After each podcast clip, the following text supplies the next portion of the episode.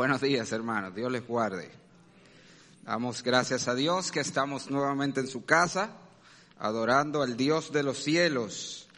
Saludamos a los hermanos que se unen a nosotros por las redes y a los amigos que nos visitan. Le damos la bienvenida. Gracias por estar con nosotros y vamos a entrar inmediatamente a la palabra de Dios. Hoy venimos como el escritor a los hebreos, con mucho que decir y difícil de explicar algunas de las cosas que vamos a hablar.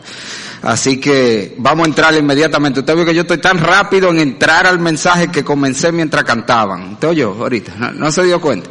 Ya yo quería arrancar ahí. Es un chiste interno. Para los que están allá a lo mejor no lo, no lo entienden. Pero vámonos a Efesios capítulo número 4. Vamos a leer la palabra de Dios en Efesios capítulo 4 versículos 1 al 16, ese es el pasaje que hemos estado considerando, aunque hoy nos centraremos especialmente en los versículos 7 al 16. Leemos Efesios capítulo 4, vamos a leer toda la sección. 4, 1 al 16 dice la palabra de Dios, yo pues preso en el Señor, os ruego que andéis como es digno de la vocación con que fuisteis llamados, con toda humildad y mansedumbre, soportándoos con paciencia los unos a los otros en amor, solícitos en guardar la unidad del Espíritu en el vínculo de la paz. Un cuerpo y un espíritu, como fuisteis también llamados en una misma esperanza de vuestra vocación, un Señor, una fe, un bautismo, un Dios y Padre de todos, el cual es sobre todos y por todos y en todos. Aquí comienza nuestro texto para hoy. Pero a cada uno de nosotros fue dada la gracia conforme a la medida del don de Cristo. Por lo cual dice, subiendo a lo alto, llevó cautiva la cautividad y dio dones a los hombres. Y eso de que subió, que es sino que también había descendido primero las partes más bajas de la tierra. El que descendió es el mismo que también subió por encima de todos los cielos para llenarlo todo. Y él mismo constituyó a unos apóstoles, a otros profetas, a otros evangelistas, a otros pastores y maestros, a fin de perfeccionar a los santos para la obra del ministerio, para la edificación del cuerpo de Cristo, hasta que todos lleguemos a la unidad de la fe y del conocimiento del Hijo de Dios, a un varón perfecto a la medida de la estatura de la plenitud de Cristo, para que ya no seamos niños fluctuantes, llevados por doquiera de todo viento de doctrina, por estratagema de hombres que para engañar emplean con astucia las artimañas del error, sino que siguiendo la verdad en amor, crezcamos en todo en aquel que es la cabeza, esto es Cristo, de quien todo el cuerpo, bien concertado y unido entre sí por todas las coyunturas que se ayudan mutuamente según la actividad propia de cada miembro, recibe su crecimiento para ir edificándose en amor. Padre, gracias nuevamente por la bendición de estar en tu casa reunidos y de poder alabarte y adorarte. Oh Señor, qué grato honor que tú has dado a los hijos de los hombres el conocerte y adorarte como tú eres, como te has revelado a nosotros. Gracias por tu palabra que tenemos ahora en nuestras manos. Ilumina nuestro entendimiento para comprender las cosas que en ella tú nos has revelado. Pero sobre todas las cosas, Señor, ayúdanos a no ser meros oidores, sino hacedores de tu palabra que reciben la bienaventuranza. Te lo pedimos, Señor, dándote gracias en el nombre de Jesús. Amén. Uno de los bloopers más grandes de la iglesia moderna es el intento de crear o diseñar iglesias homogéneas. ¿Qué es eso? Iglesias donde todo el mundo se parece, la gente tiene todas las mismas cualidades o incluso a veces iglesias dirigidas a personas con los mismos gustos y afinidades. Eso se ve mucho en los Estados Unidos. Hay iglesias, por ejemplo, dirigidas a grupos étnicos particulares, iglesias de afroamericanos. O sea, en vez de tener una iglesia mixta con todo tipo de afroamericanos, iglesias de asiáticos, iglesias de judíos. También hay iglesias, como les dije, dirigidas a personas con afinidades particulares. Aunque usted no lo crea, iglesias para bikers, los motociclistas, iglesias para cowboys, para vaqueros, y así para toda clase de cosas. Y por supuesto, eso no es más que un intento de hacer la iglesia más cómoda, más a gusto para las personas, porque por supuesto nosotros nos sentimos mejor, nos sentimos más tranquilos, más cómodos cuando estamos entre semejantes. Por eso nuestros círculos íntimos suelen ser personas que se parecen mucho a nosotros.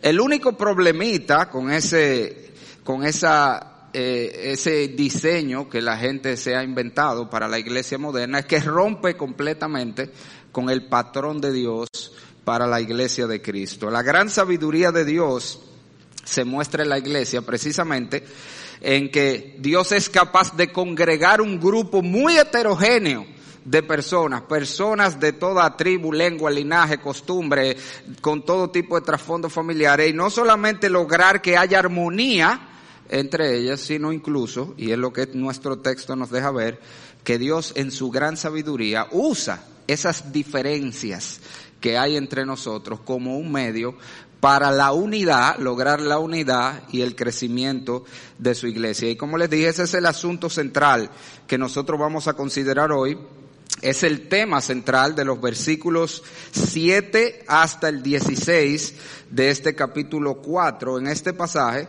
el apóstol Pablo nos está dejando ver cómo la diversidad, la diversidad de los miembros de la iglesia en general es un medio, es un instrumento poderoso en las manos de Dios para lograr la unidad y el crecimiento. Y si usted nos ha seguido en el estudio de esta carta, hemos visto ya que el tema central que unifica, de hecho, todo este capítulo 4 desde el versículo 2 al 17 es el tema de la unidad. Está resumido en el versículo número 3. Mire su Biblia, quiero que vea su Biblia para que veamos lo que hemos visto y lo que vamos a ver en el texto como está distribuido. En Efesios 4, versículo 3 está el tema central de todo el pasaje, de toda la sección. Ahí está el deber cristiano de ser solícitos en guardar la unidad del Espíritu en el vínculo de la paz. El deber cristiano de mantener la iglesia como un cuerpo unido. Ese es el tema central. Ahora, dentro de ese tema central, él presenta varios aspectos que tienen que ver con esta unidad. Vimos en el versículo 2 que nos presenta el carácter cristiano necesario para mantener la unidad. Si vamos a mantener la unidad en la iglesia, será porque estaremos cultivando y practicando estas virtudes que él menciona en el versículo 2, humildad, mansedumbre, tolerancia, paciencia, amor. En los versículos 4 al 6, que estudiamos también unas semanas atrás, Él nos presenta la base o la esencia de la unidad cristiana. Es decir, cuáles son los elementos que nos unen a todos los creyentes, en lo que se basa esta unidad. Y allí Él presenta siete realidades espirituales que son comunes a todos los creyentes. Es decir, todos los creyentes somos iguales en estas siete cosas. Sin embargo, ahora Él nos deja ver que esa unidad de la iglesia no significa uniformidad. El hecho de que tengamos muchas cosas iguales y comunes a todos no significa que todos los creyentes somos iguales. Por el contrario, somos muy diferentes los unos a los otros y eso es lo que Él nos va a mostrar, como esas diferencias es parte de lo que Dios usa también, esa diversidad para promover la unidad y el crecimiento en la iglesia. Entonces, entrando inmediatamente en nuestro texto, a partir del versículo 7, Pablo nos presenta tres maneras como los creyentes somos diferentes, pero a la vez como Dios usa esas diferencias para unirnos y ayudarnos a crecer como iglesia. Y la primera manera que Él nos enseña allí en que somos diferentes, Él nos dice en el versículo 7 que nuestro Señor Jesucristo ha otorgado a su iglesia diversidad de dones.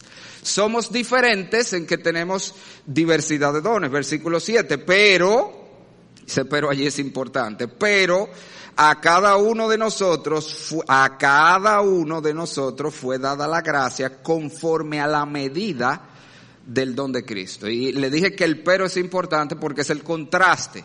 Él acaba de decir siete cosas en las que todos los creyentes somos iguales. Somos iguales en esto, en esto, en esto, en esto. Nos dio siete cosas, eso es común para todos, igual para todos. Pero la gracia que se nos ha dado, la medida de gracia que Jesucristo nos ha dado a cada uno es diferente, es particular. Y esa medida de gracia que Él ha dado a cada uno es lo que Pablo le llama allí el don de Cristo. Fíjense que no dice los dones, sino el don, porque es un combo de cosas que Él nos ha dado. Ese don es un combo de cosas que Él te ha dado a ti. Ahora es importante decir que la palabra don allí no es la palabra que se usa normalmente en la Biblia para los dones espirituales. La palabra para los dones espirituales es la palabra carisma, de donde viene el famoso movimiento carismático. Se llama así por su énfasis en los dones espirituales, especialmente los dones sobrenaturales. Pero esa no es la palabra que Pablo usa aquí. La palabra es dorea, que es una palabra mucho más amplia, mucho más abarcadora. Dorea es toda dádiva, toda cosa que Dios nos da por gracia. Incluye los dones espirituales, pero incluye todo lo que recibimos por gracia. Ahora yo le pregunto, ¿qué es eso que nosotros recibimos por gracia de parte de Dios? Todo en una sola palabra. Todo, esa es la idea. Todo lo que el hombre recibe, excepto el infierno, es un regalo de gracia de parte de Dios. Todo absolutamente, usted sabía. Porque ¿qué es lo que los hombres merecemos? ¿Qué es lo que los hombres merecemos? El infierno eterno. La Biblia dice todos somos pecadores. Y la paga del pecado es la muerte eterna del pecador en el infierno. Lo único que usted merece, por si usted no lo sabe o no está claro, es el infierno. Por eso es que yo le digo a los hermanos, tenga cuidado, esos hermanitos que le encanta ir a pedirle a Dios, Señor, tú sabes lo que yo me merezco. Ay, hermano, no le pida a Dios lo que usted se merece, porque no le conviene pedirle a Dios lo que usted se merece, porque lo que usted y yo no merecemos es el infierno eterno. De hecho, esa es la base del Evangelio, que todos hemos pecado, todos estamos condenados, todos merecemos el infierno, pero Dios, en su gran amor con que nos amó, nos mandó a su Hijo a ser el Salvador de los hombres. Y en la cruz del Calvario paga el pecado para otorgarnos el regalo, el don de la vida eterna. Pero es aquí el detalle y es el énfasis que Pablo está haciendo aquí. Cristo en la cruz del Calvario no solamente compró la gracia salvadora, hermanos, toda gracia que los hombres reciben es gracia comprada a precio de sangre en la cruz del Calvario. En otra palabra, todo lo que usted recibe en esta vida que usted puede llamar bueno, fue comprado por Cristo en la cruz del Calvario para todos los hombres. De hecho, esta palabra don, dorea, es la misma que usa Santiago en el capítulo 1, cuando dice que toda buena dádiva, todo don perfecto desciende de lo alto del Padre de las Luces. Se está refiriendo a todo lo bueno y quiero que vaya entendiendo lo que estamos hablando. Usted va a ver que Él está hablando de cosas que el Señor nos da para nosotros poder servir en la iglesia. Y lo que Pablo está diciendo es que todo lo que Dios te ha dado, todas las cosas que el Señor ha permitido, te ha dado en tu vida, todos son dones de gracia comprados por Cristo, pero todos tienen el propósito de poder ser usados para la gloria de Dios, para el crecimiento de la iglesia y la unidad de los creyentes. El pastor Charles Stanley, en su libro Cómo alcanzar su mayor potencial para Dios, él hace una lista de todos los dones, o no todos, pero una lista bien extensa de los dones que Dios nos da de manera diferentes a cada uno. Todos somos diferentes en estas áreas, pero todos pueden ser usados, y es el punto de este pasaje, para servir al Señor, edificar la iglesia y unir la iglesia. Le voy a leer rápidamente la lista que él presenta. Él habla de las aptitudes la inteligencia de cada uno es diferente, la capacidad intuitiva, las emociones. No todo el mundo tenemos el mismo nivel de emociones, gente muy emotiva, muy empática y otros que son tan secos. Yo digo, mire, yo conozco gente tan seca que si usted la corta la sangre le sale en polvo, yo creo. Seco completamente. Pero eso es parte de cómo Dios lo hizo y es parte de cómo Dios lo quiere usar. Lo hizo seco para que para usarlo de esa manera.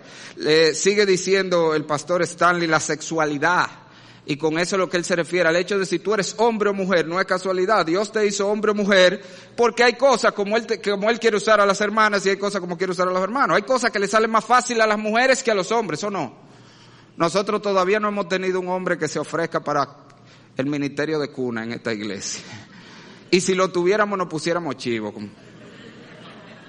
¿Qué? ¿Que usted quiere ser bien cuna, hermano? ¿Seguro? No, por eso muchas hermanas se ofrecen porque son maternales. Eso es parte. Dios te hizo mujer para poder usarte como mujer. Igual hay cosas que le salen más fácil a los hombres. Sigue diciendo el pastor Stanley, los talentos, las habilidades, los intereses, los gustos, las afinidades, las capacidades, las propensiones, las aspiraciones, las personalidades son diferentes para Dios usarnos de manera diferente, las capacidades comunicativas, la red de relaciones que te ha permitido crear a lo largo de tu vida, aún el tiempo, el lugar y el espacio en que naciste y te criaste. Es diferente para todos, pero nos capacita de manera diferente. Y el ejemplo clásico de eso con la tecnología. Si usted de la generación mía para atrás, yo estoy seguro que todos en algún momento hemos llamado a nuestros hijos para que nos explique cómo tú haces esto en el celular o en la computadora. Bueno, en el caso de algunos de sus nietos, ¿verdad? Habrán llamado para que venga y le explique. ¿Por qué? Porque ellos son la generación de la tecnología. A ellos les sale más fácil todo eso y lo aprenden más fácil que uno. Que hay gente que todavía no sabe prender computadora. Tiene que llamar, ven, préndeme este aparato para poder usarlo. Pero igual, a la generación de antes les es más fácil los trabajos manuales. Porque lo de hoy ha sido criado en una cultura donde las máquinas le hacen todo. Entonces ellos no tienen tantas habilidades manuales como los antiguos. O sea que aún eso es parte de lo que nos hace diferente y nos capacita para servir de diferentes maneras. Sigo leyendo aquí oportunidades de desarrollo y de preparación. No todos hemos tenido las mismas oportunidades de estudiar en los mismos lugares y que estudiar. Eh, y por supuesto, los dones espirituales. Y la idea, otra vez, es que el Señor en su gracia, hermano, nos ha dado dones diferentes o nos ha creado de manera diferente, nos ha dado oportunidad, capacidad, todo eso diferente con el propósito de hacernos diferentes, esa es la idea. Pero ¿para qué?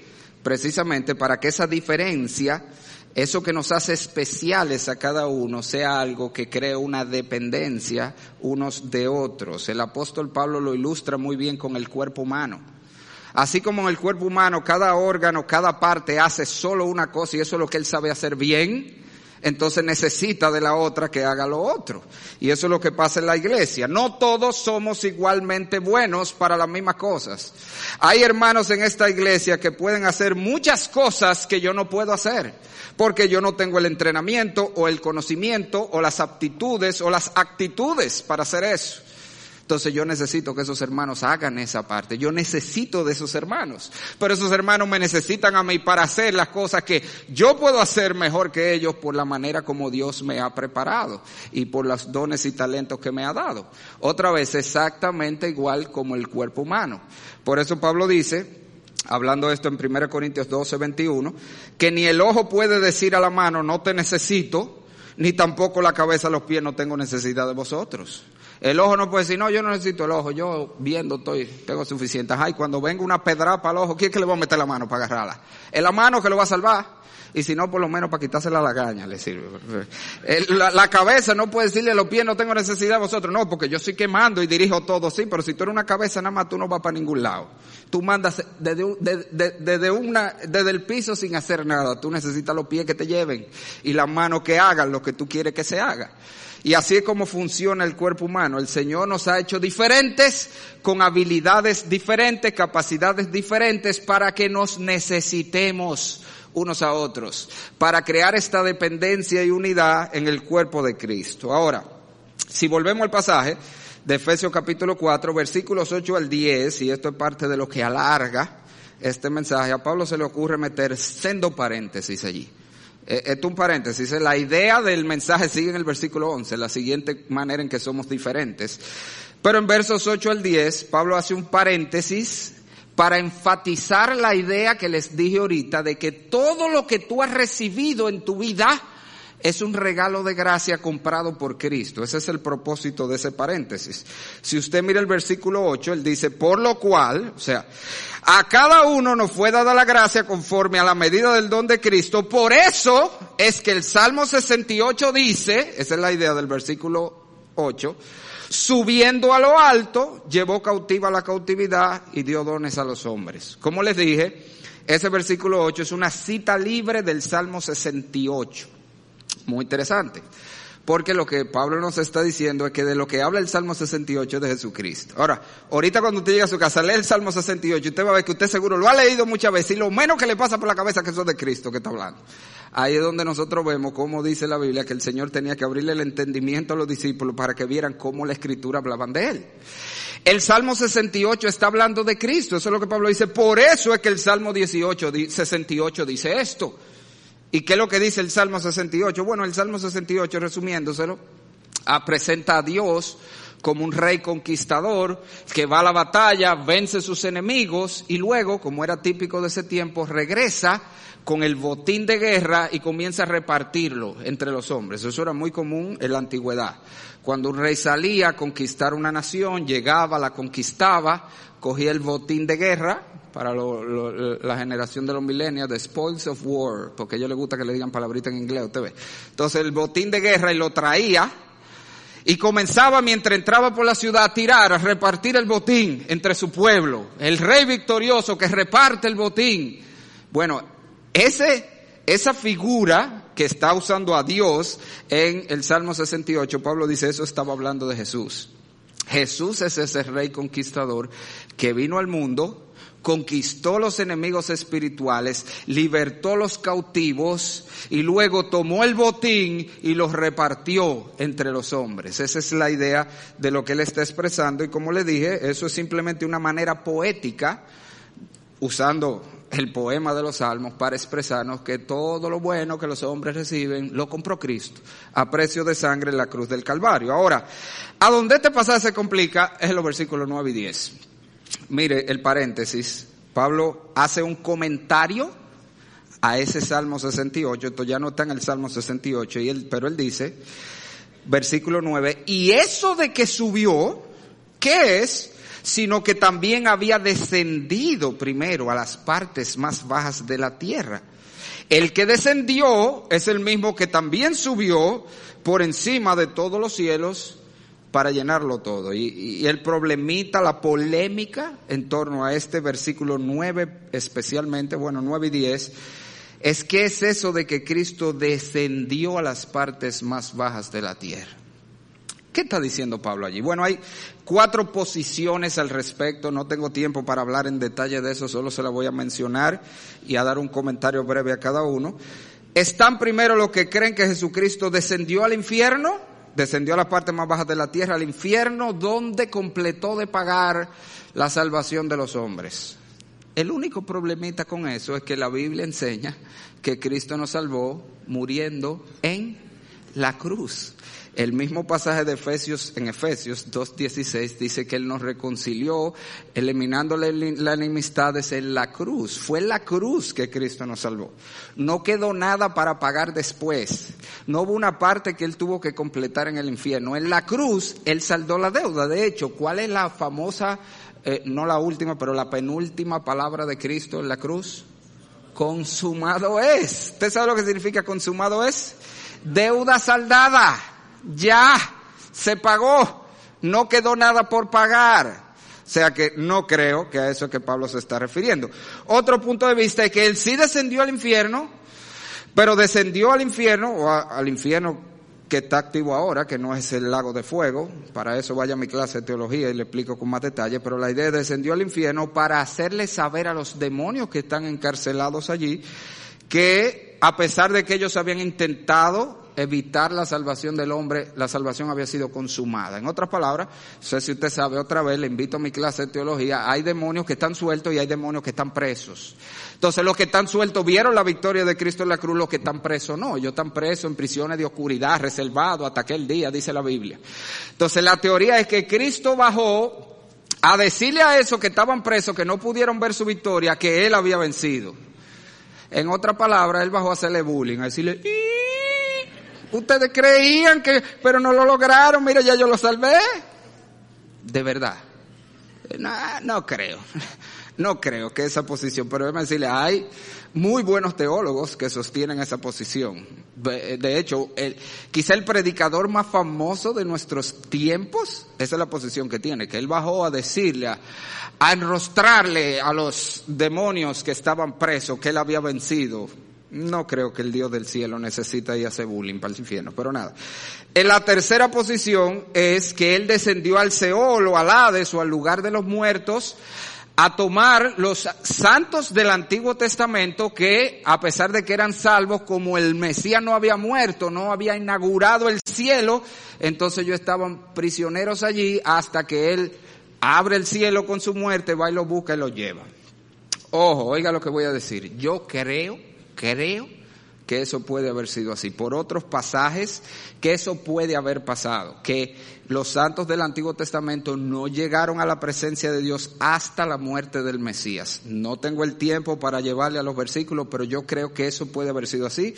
Con todo, no todo el mundo acepta esa posición. No vamos a discutir por eso. Pero, a pesar de que yo creo que eso es verdad, que pasó así, yo no creo que de eso que Pablo está hablando aquí.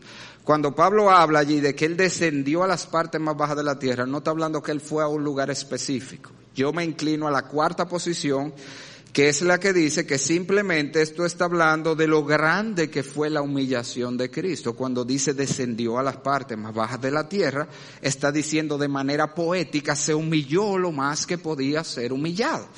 Y John Stott, el autor John Stott, eh, está de acuerdo conmigo, no yo con él, él conmigo en eso, y él dice, este descender y subir de Cristo no está hablando en términos espaciales, sino de humillación y de exaltación. Descendió a las partes más bajas de la tierra, que se humilló lo más que podía ser humillado, y ese que fue humillado fue el que ascendió por encima de todos los cielos para llenarlo todo. Ojo, si él está hablando en términos espaciales, entonces ¿qué quiere decir que ascendió por encima de todos los cielos que se pasó?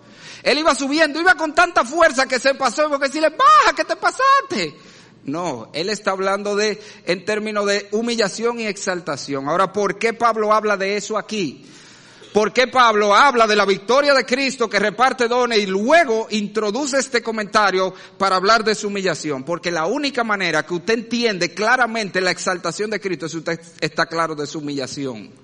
Me explico. Oiga, me sigue. Yo le dije que aquí habían cosas que usted tiene que estar bien desayunado y despierto. Usted solamente puede entender la exaltación de Cristo si usted conoce bien su humillación.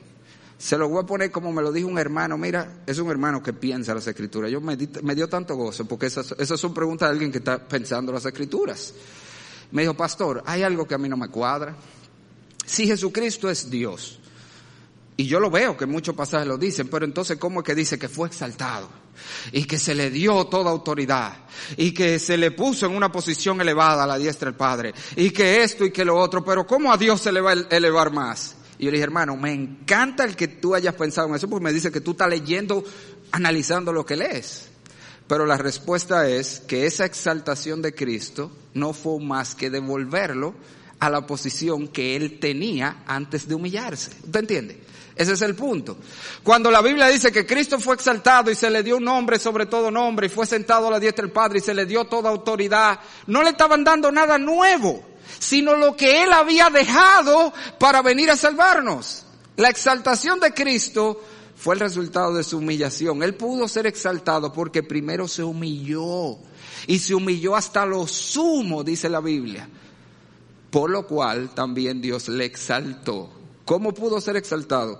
Porque primero se humilló a sí mismo, primero se rebajó lo más bajo y luego entonces fue exaltado. Cerrando entonces el paréntesis, el punto de este paréntesis es explicar, como le dije, que esas, esos dones, esos talentos, toda esa capacidad, de todo eso que Dios nos da, que nos hace diferentes y especiales y que nos capacita para servir, fueron comprados por el Cristo que primero se humilló para ganarlo y luego fue exaltado y repartió esos dones. Ahora, volvemos al texto. Y a partir del versículo 11, cerrado ese paréntesis de 8 al 10, entonces los versículos 11 y 12, Pablo nos presenta la siguiente manera, como en la iglesia somos diferentes, y sin embargo esas diferencias Dios la usa para promover el crecimiento de la unidad. La primera, recuerda, es que nos ha dado dones diferentes, y esos dones no son solo los dones espirituales. Todo lo que Dios te ha dado, todo lo que te ha permitido, todo lo que tú eres, que te hace diferente, es parte de lo que Dios te ha dado para poder servir en la iglesia y para poder ser de bendición a el cuerpo de Cristo. Ahora, en segundo lugar, Pablo nos dice que Dios nos ha hecho diferentes dándonos posiciones diferentes. Jesucristo en su gracia ha instituido diversidad de posiciones en su iglesia. Versículo 11. Y él mismo constituyó a unos apóstoles, a otros profetas, a otros evangelistas, a otros pastores y maestros, a fin de perfeccionar a los santos para la obra del ministerio. ¿Y cuál es el punto? Hay un sentido en que todos los creyentes somos iguales. Todos somos hijos de Dios, No importa su raza, nacionalidad, sexo, no importa si es judío, si es varón, si es mujer, si es esclavo, si es libre. Todos tenemos una misma posición delante de Dios, todos somos hijos de Dios, todos somos escogidos, todos somos muchas cosas en las que somos iguales. Sin embargo, esa igualdad ontológica que tenemos todos los creyentes no anula que hay diferencia de posiciones en la iglesia, que hay personas que el Señor pone por encima de las demás para dirigir la iglesia y para edificar la iglesia. Y a eso que Pablo se está refiriendo aquí, de esos hombres que el Señor da para que estén por encima de la grey. En otras palabras, si todos somos iguales, pero hay pastores y hay ovejas, ¿ok? Esa es la idea. Todos somos iguales, pero hay posiciones diferentes. Esa palabra constituyó, fíjese que él mismo, el mismo que repartió los dones, constituyó a unos. Esa palabra es otra forma de la palabra dorea.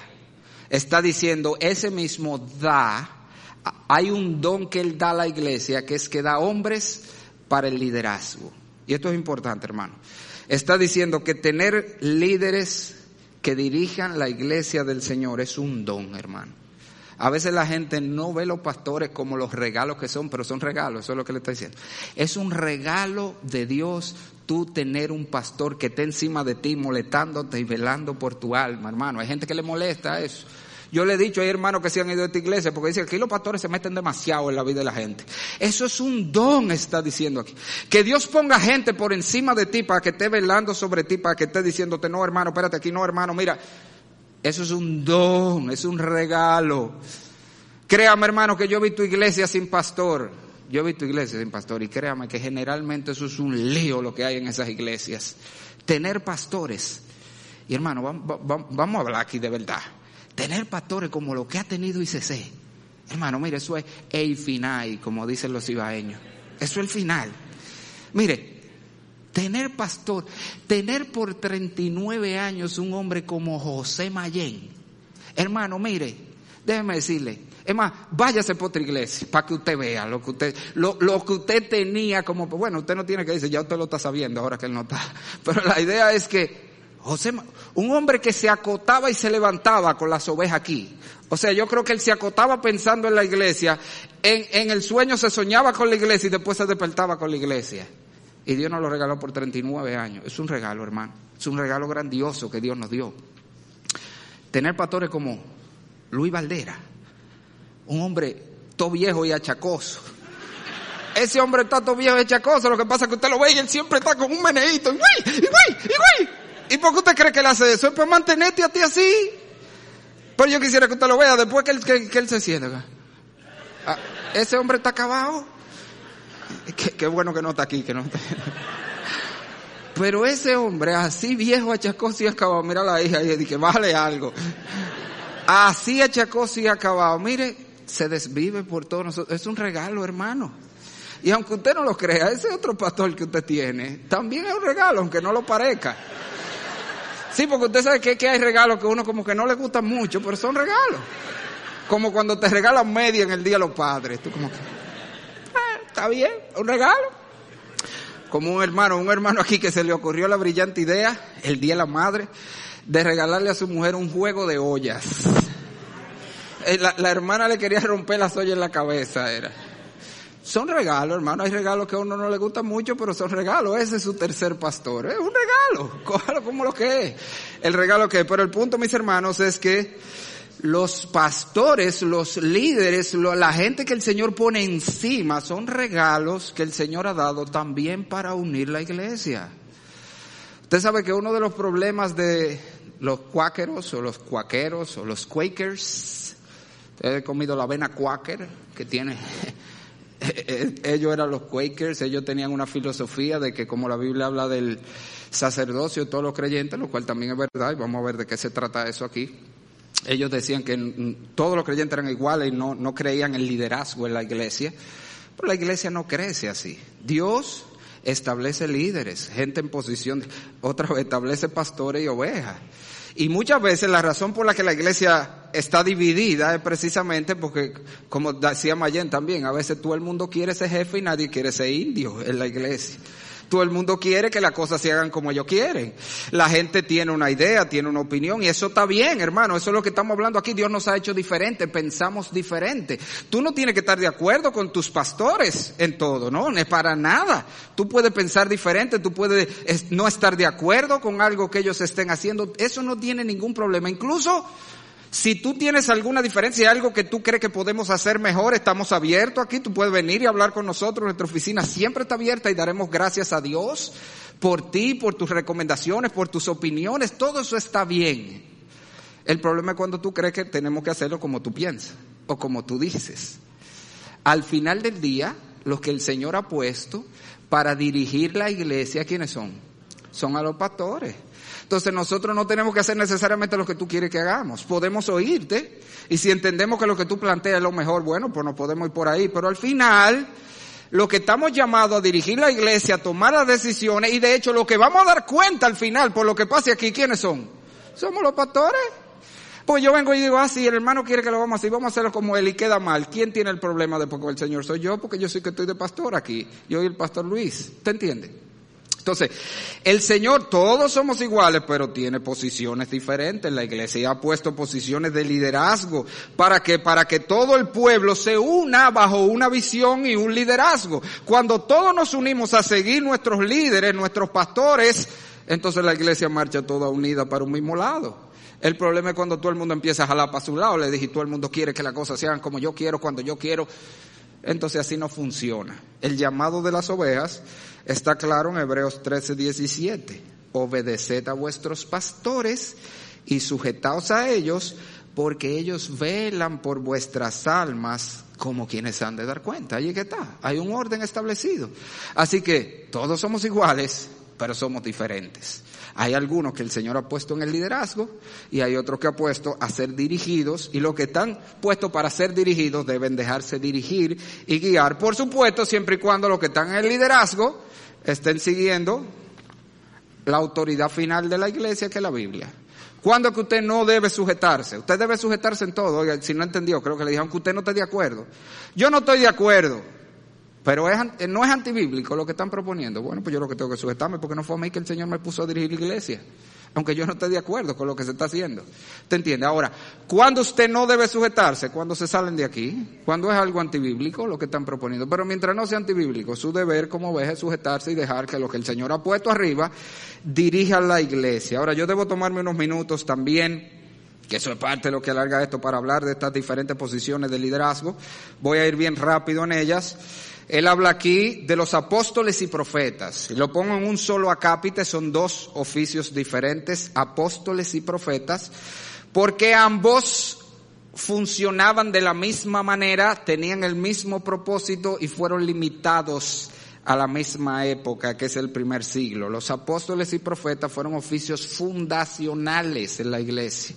Es decir, ellos fueron los llamados a sentar la zapata de la iglesia y a dejarnos el cuerpo de doctrina en el cual se iba sobre el cual se iba a edificar la iglesia. ¿Y cuál es ese cuerpo de doctrina?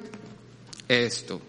Los apóstoles y profetas tenían la función de hacernos dejar la Biblia para la iglesia de todas las épocas hasta el día de Cristo. No tengo tiempo para buscárselo, pero usted lo puede buscar después, Efesios 2.20, un pasaje que ya hablamos.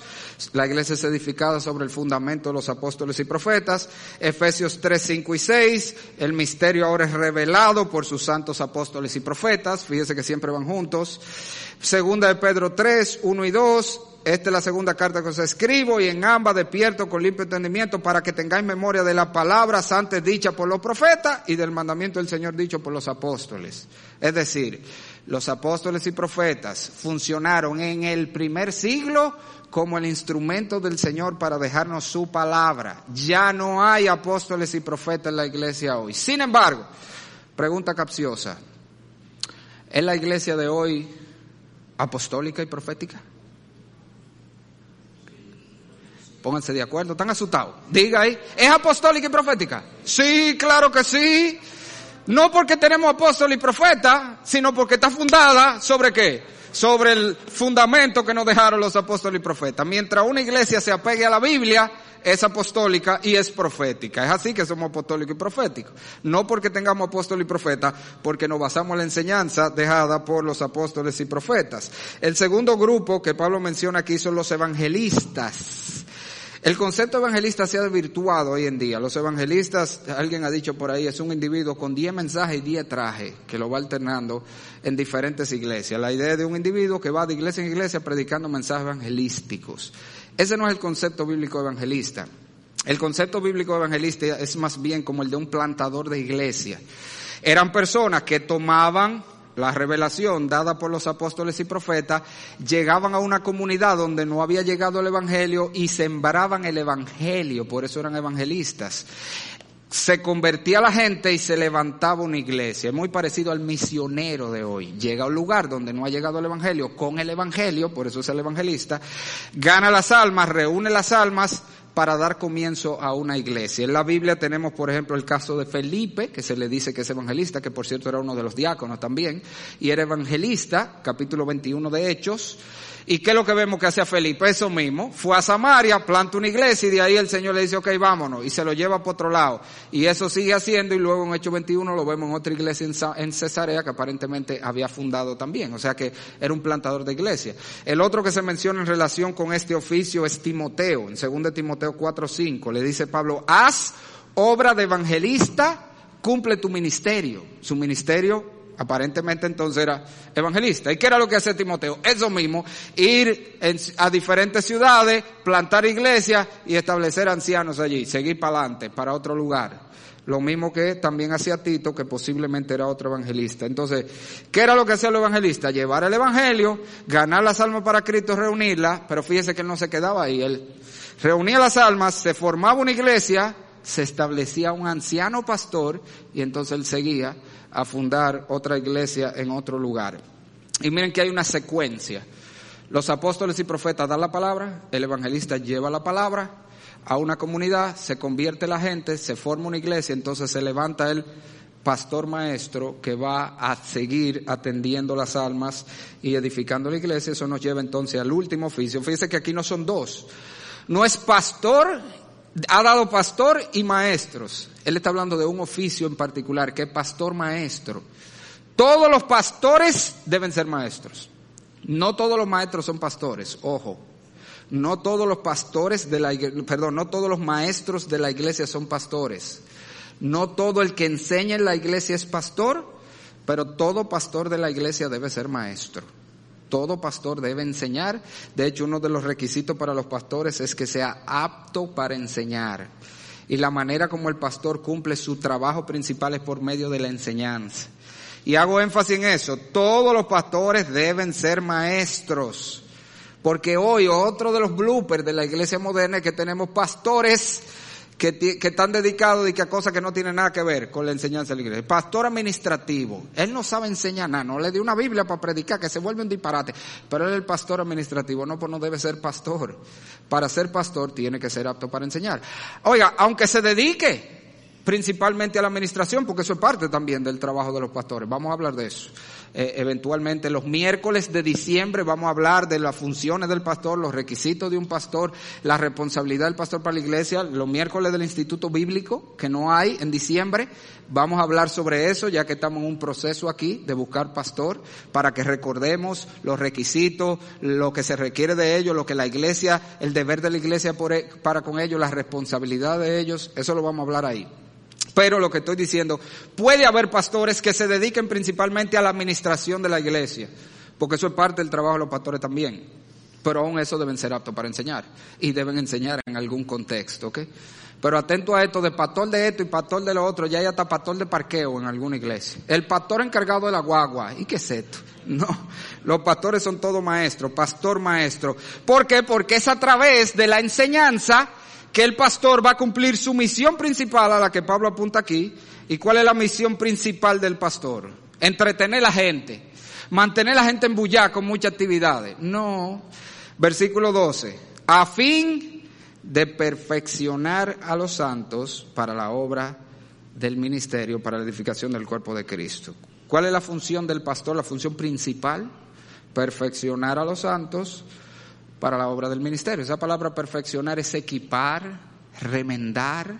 De hecho, es la misma palabra que se usa en Mateo 4:21 y en Marcos 1:19 cuando dice que los discípulos remendaban sus redes.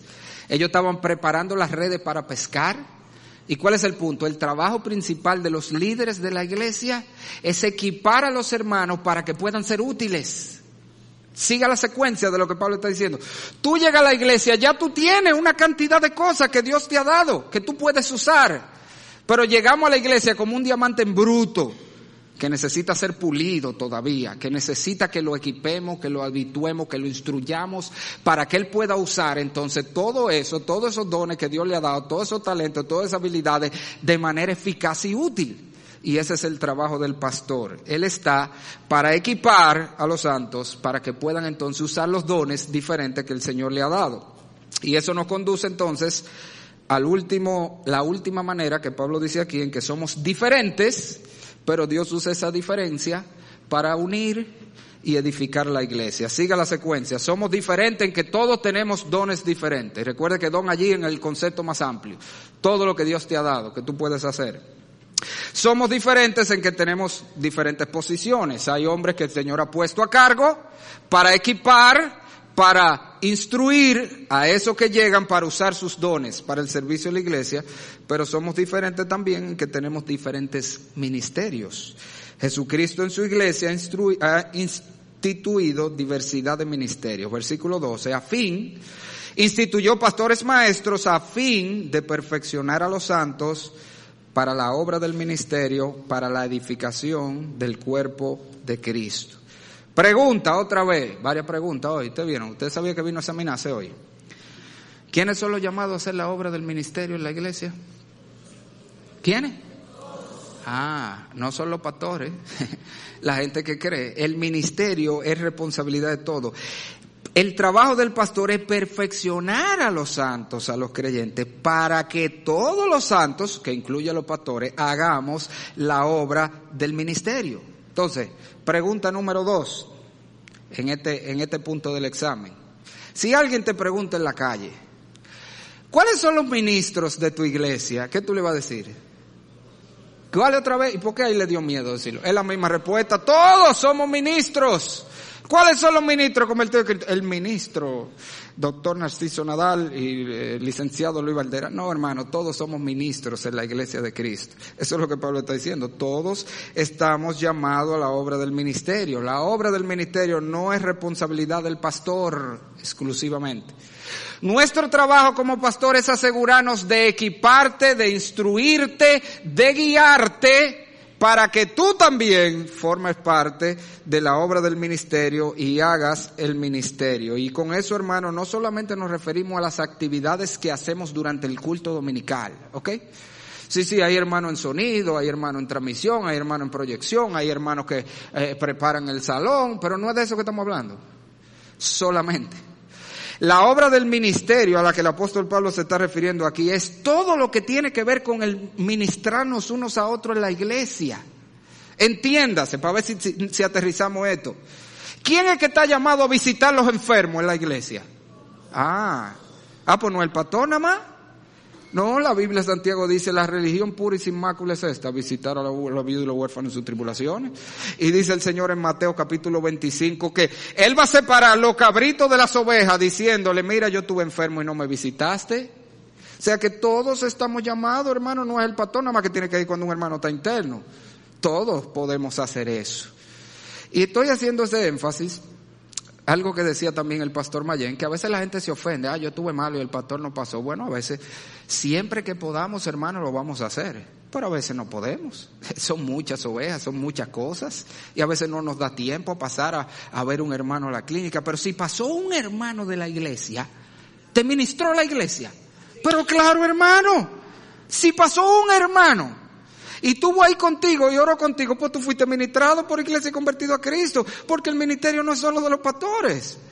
Nuestro trabajo es equiparnos a todos para que todos sepamos qué decir cuando vamos a visitar a un enfermo, qué decir cuando vamos a consolar a alguien que sufre, cómo confrontar a un hermano que necesita ser confrontado. Y todo eso también es de todos. O solo los pastores estamos llamados a amonestar. Solo los pastores estamos llamados a consolar y alentar y a orar unos por otros y, a exhortarnos unos a otros. Todos esos son mandamientos recíprocos. Ese es el ministerio. El ministerio es ese. Incluso el ministerio de la palabra. Son los pastores los únicos que están llamados a instruir a los demás miembros. No, todos estamos llamados a instruirnos con la Biblia, a compartir lo que hemos aprendido, a enseñarnos unos a otros. De hecho, si usted mira el versículo 15, Pablo se refiere específicamente al ministerio, al ministerio de la palabra. Él dice, siguiendo la verdad en amor. Está hablando del cuerpo de Cristo. En la Biblia en inglés, si usted tiene una Biblia en inglés, casi todas dicen hablando la verdad en amor. Porque la idea de esa palabra siguiendo allí es hablar, es compartir la verdad en amor. Todos estamos llamados a ministrarnos con la palabra, no los pastores solamente. El trabajo de los pastores es asegurarnos de equiparte para que tú sepas qué hacer, qué decir, cuando tiene que decirlo, por medio de la enseñanza de la palabra de Dios. Ahora, si usted mira el texto, versículo 13, el apóstol Pablo nos dice entonces cómo este, 13 y 14, cómo esta administración de la iglesia diferente, todos nos ministramos, todos nos exhortamos, todos nos animamos, todos nos visitamos, todos hacemos todo lo que sea necesario en la iglesia, el resultado de eso es el crecimiento. ¿Por qué mucha iglesia no crece? Ah, porque todos se lo dejan al pastor. El pastor es que tiene que hablar con el hermano, que hay que hablar. El pastor es que tiene que visitar a los enfermos. El pastor es que tiene que esto. Entonces la iglesia no crece. ¿Por qué? Porque que esto no está diseñado así. Es para que todo lo hagamos. Y mira lo que dice Pablo, versículo, vale desde el 11 otra vez. Y él mismo constituyó a unos apóstoles y profetas, a otros evangelistas y maestros, a fin de pastores y maestros, a fin de perfeccionar a los santos para la obra del ministerio, para la edificación del cuerpo de Cristo. Y aquí viene, agárralo ahí. Tres maneras como la administración mutua nos une y nos ayuda a crecer. Primero, nos ayuda a crecer en nuestro conocimiento y relación personal con el Señor. Versículo 13, hasta que todos lleguemos, y ahí me van a poner una grafiquita ahora, quiero que vea algo, hasta que todos lleguemos a la unidad de la fe y del conocimiento del Hijo de Dios. Esto, esto que él está hablando allí, esa fe es el conocimiento teórico de la palabra, la fe dada, la doctrina, y el conocimiento de la relación. Le está diciendo, cuando todos nos ministramos, todos crecemos en nuestro conocimiento y relación íntima con Cristo. Y eso nos une. Le pongo esta gráfica, esa es la que yo le uso, no, dámele para atrás. Dámele para atrás. Güey, te me fuiste. Eso yo le digo a las parejas. Mire, generalmente cuando la pareja, eso aplica a la pareja, pero aplica a la iglesia, están distanciadas, eso es lo que está pasando. Yo no he encontrado todavía dos parejas que estén peleando que me digan, nosotros tenemos una vida devocional muy activa y fervorosa, pero después de eso nos estamos matando, ¿no? Eso no funciona así. Búsqueme dos parejas en problemas y búscame dos parejas que no están teniendo comunión con el Señor, o juntas o separadas, pero no hay en por lo menos en uno de los casos. Entonces, ¿cómo se une la pareja? Yo le digo, vamos a comenzar con esto, dale la siguiente ahí, mire, empiecen a acercarse al Señor, que cuando se acercan al Señor los dos, ahí están junticos, y así la gente se une.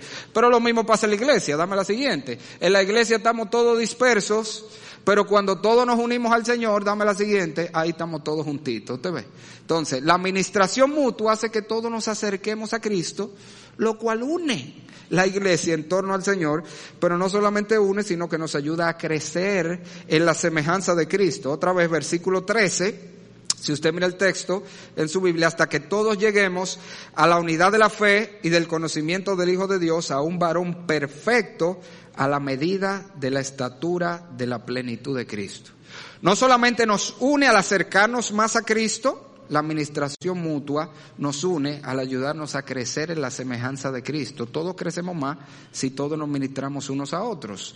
Y si usted recuerda, vimos que en el versículo 2, para poder mantener la unidad, se necesita el carácter de Cristo, la humildad, la mansedumbre. Bueno, cuando todos nos ministramos, pues todos crecemos en esas cualidades. Nos hacemos más como Cristo, más humildes, más pacientes, más amorosos y la iglesia se une. Versículo 14, Pablo nos dice, la administración mutua produce además, ya puedo quitar la gráfica, ponme los versículos. Versículo 14, la administración mutua produce estabilidad doctrinal.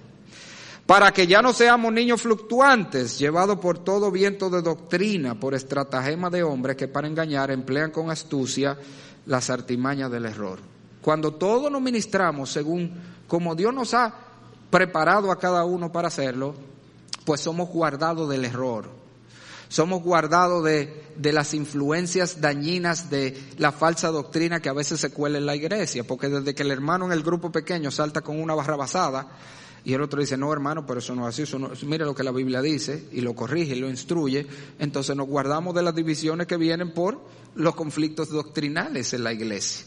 El punto es, hermano, que cuando todos hacemos lo que el Señor nos ha capacitado para hacer, entonces la iglesia se une y la iglesia crece. Mire cómo Pablo termina, versículos 15 y 16, resumiendo todo esto, un cuadro armonioso, precioso, de cómo funciona una iglesia donde todo el mundo está usando sus diferencias para bendecir a otro. Versículo 15, sino que siguiendo la verdad en amor, que como les dije ese es el ministerio allí, nos estamos ministrando en amor unos a otros, ¿Qué sucede? Crezcamos en todo, en aquel que es la cabeza, esto es Cristo. Crecemos en la semejanza del Señor. No solo esto, de que en todo el cuerpo bien concertado nos unimos más a Cristo y unido entre sí nos unimos más los unos a los otros por todas las coyunturas que se ayudan mutuamente según la actividad propia, especial de cada uno de sus miembros, recibe su crecimiento para ir edificándose en amor. ¿Cuál es el resumen? si nos unimos bajo el liderazgo que el Señor ha puesto en la iglesia y cada uno asume su lugar haciendo lo que Dios te ha capacitado para hacer y siendo un instrumento para ministrar a otros, el resultado es que tenemos una iglesia que crece y que es, fuerte, unida y a la semejanza de Cristo. Pero ¿qué es lo que yo quiero que tú te lleves con todo esto? Diré, Freco, metí un versículo hablado ahí. Sí, hermano, pero esto tiene un mensaje sencillo para ti. Es este. Dios te ha hecho único y especial con el propósito de que tú ministres a los demás de una manera que nada más tú la puedes hacer. ¿Tú sabías eso, hermano? Oye, otros pueden tener dones igual que tú, pero no lo tienen en la misma medida que tú, ni lo hacen igual que tú. Mira el ejemplo de la enseñanza. Usted tiene mucha gente que predica aquí, predican igual todito. No, todos predican diferente, pero cada uno ministra a su manera. Y, somos ministrados por cada uno con su forma. Y eso es así. Dios te ha hecho especial. Y un mensaje aquí para los jóvenes que le encanta todito ver igual, verse iguales, hacer lo mismo. No, no sea una copia de los otros. Dios te ha hecho especial, único, porque Él te quiere usar de una manera especial. Ahora, de nada sirve que todo lo que el Señor te ha dado para hacerte especial, si tú no lo vas a usar para lo que te lo dio, que bendecir tu iglesia. Si Dios te trajo a iglesia convertida a Cristo, si tú eres miembro convertido a Cristo, Dios te trajo aquí porque Él quiere usarte a ti aquí. Como sea que Él te ha programado para usarte, Él te quiere usar aquí. Oye, en el cuerpo de Cristo no hay nada sin utilidad.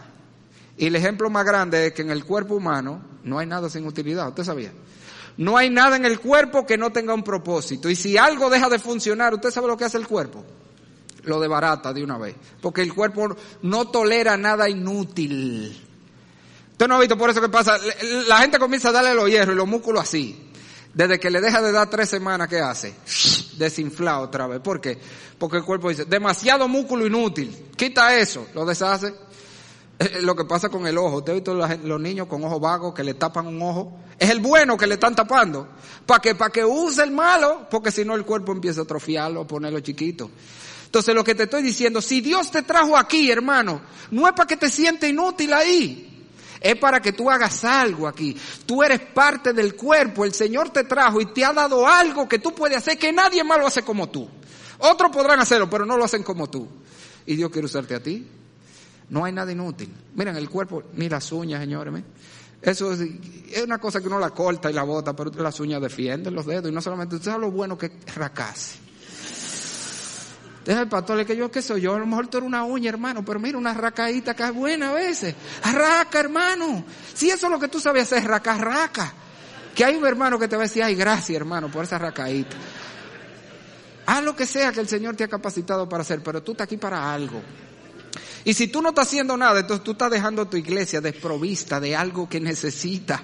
Porque el Señor te trajo para hacer algo contigo. Y no solamente está dejando tú de crecer, porque crecemos cuando ejercitamos nuestros dones, pero también está dejando, estás impidiendo el crecimiento de los demás. Quiero, no quiero terminar, hermano, yo sé que me he extendido mucho, pero no quiero terminar sin una aplicación de esto a los grupos pequeños en la iglesia. Hermano, ay, qué problema. Todos los meses, la misma lucha para que la gente se reúna y se junte y, un afán de vida. Hermano, los grupos pequeños son importantísimos porque son el mejor contexto para eso que hemos hablado hoy, de ministrarnos mutuamente. Aquí la mayoría de la administración, ¿quién la está haciendo en este culto? Yo y el hermano que dirige ahí. Pero los grupos pequeños tenemos la oportunidad todos de ministrarnos unos a otros, por eso que son importantes. Todos hablamos, todos opinamos, todos compartimos nuestras experiencias. Pero eso solamente funciona cuando el grupo pequeño se mantiene así, interactivo. Y le estoy haciendo énfasis porque otra queja constante de los encargados del grupo pequeño, no nada más el lío que da que la gente vaya a la reunión del grupo pequeño, estoy hablando de reuniones de matrimonio, reuniones de jóvenes, reuniones de ancianos, reuniones de todo lo que se hace en la iglesia. No solamente la brega que da juntarlo, una queja constante es que nadie quiere tomar participación. Tenemos material y lo repartimos. Tú háblate de esta parte, tú háblate y nadie. No, no, no, no, no, no, no me ponga a mí. Hermano, para eso es que es eso. Si vamos ahí a que un solo se pare predicar, pues entonces no vamos a hacer grupos pequeños, por eso está el domingo aquí. Los grupos pequeños no deben ser un culto donde un solo habla y los otros oyen. No se trata de la interacción. Se trata de que todo hablemos. Se trata de que todo compartamos. Se trata de que hoy tal vez yo di la enseñanza, pero después la da tú y después la da el otro. Yo estoy aprendiendo de ti, estoy siendo ministrado por ti, tú estás siendo ministrado por mí. De eso se trata. Entonces, los grupos pequeños son buenos, necesarios, importantes para poder cumplir la obra del ministerio. Pero solamente cuando se mantienen así, y no lo volvemos una extensión del culto dominical donde siempre es el pastor o el encargado que va a dar la enseñanza. No se trata de eso. Y por supuesto no puedo terminar sin una breve palabra a nuestros amigos que están aquí sin Cristo. Esto es un mensaje a los creyentes. La mayoría de los mensajes que vamos a ver ya hasta el final de esta carta están dirigidos especialmente a los creyentes, pero hay aquí también algo para ti. No solamente que vimos, solo en Jesucristo y por su muerte en la cruz el hombre puede ser salvo. Lo único que tú mereces es la condenación el infierno, tú lo creas o no. Tú eres pecador, no importa si has sido bueno toda tu vida, eres pecador y la paga del pecado es la condenación del infierno. Solo en Cristo Jesús hay vida eterna.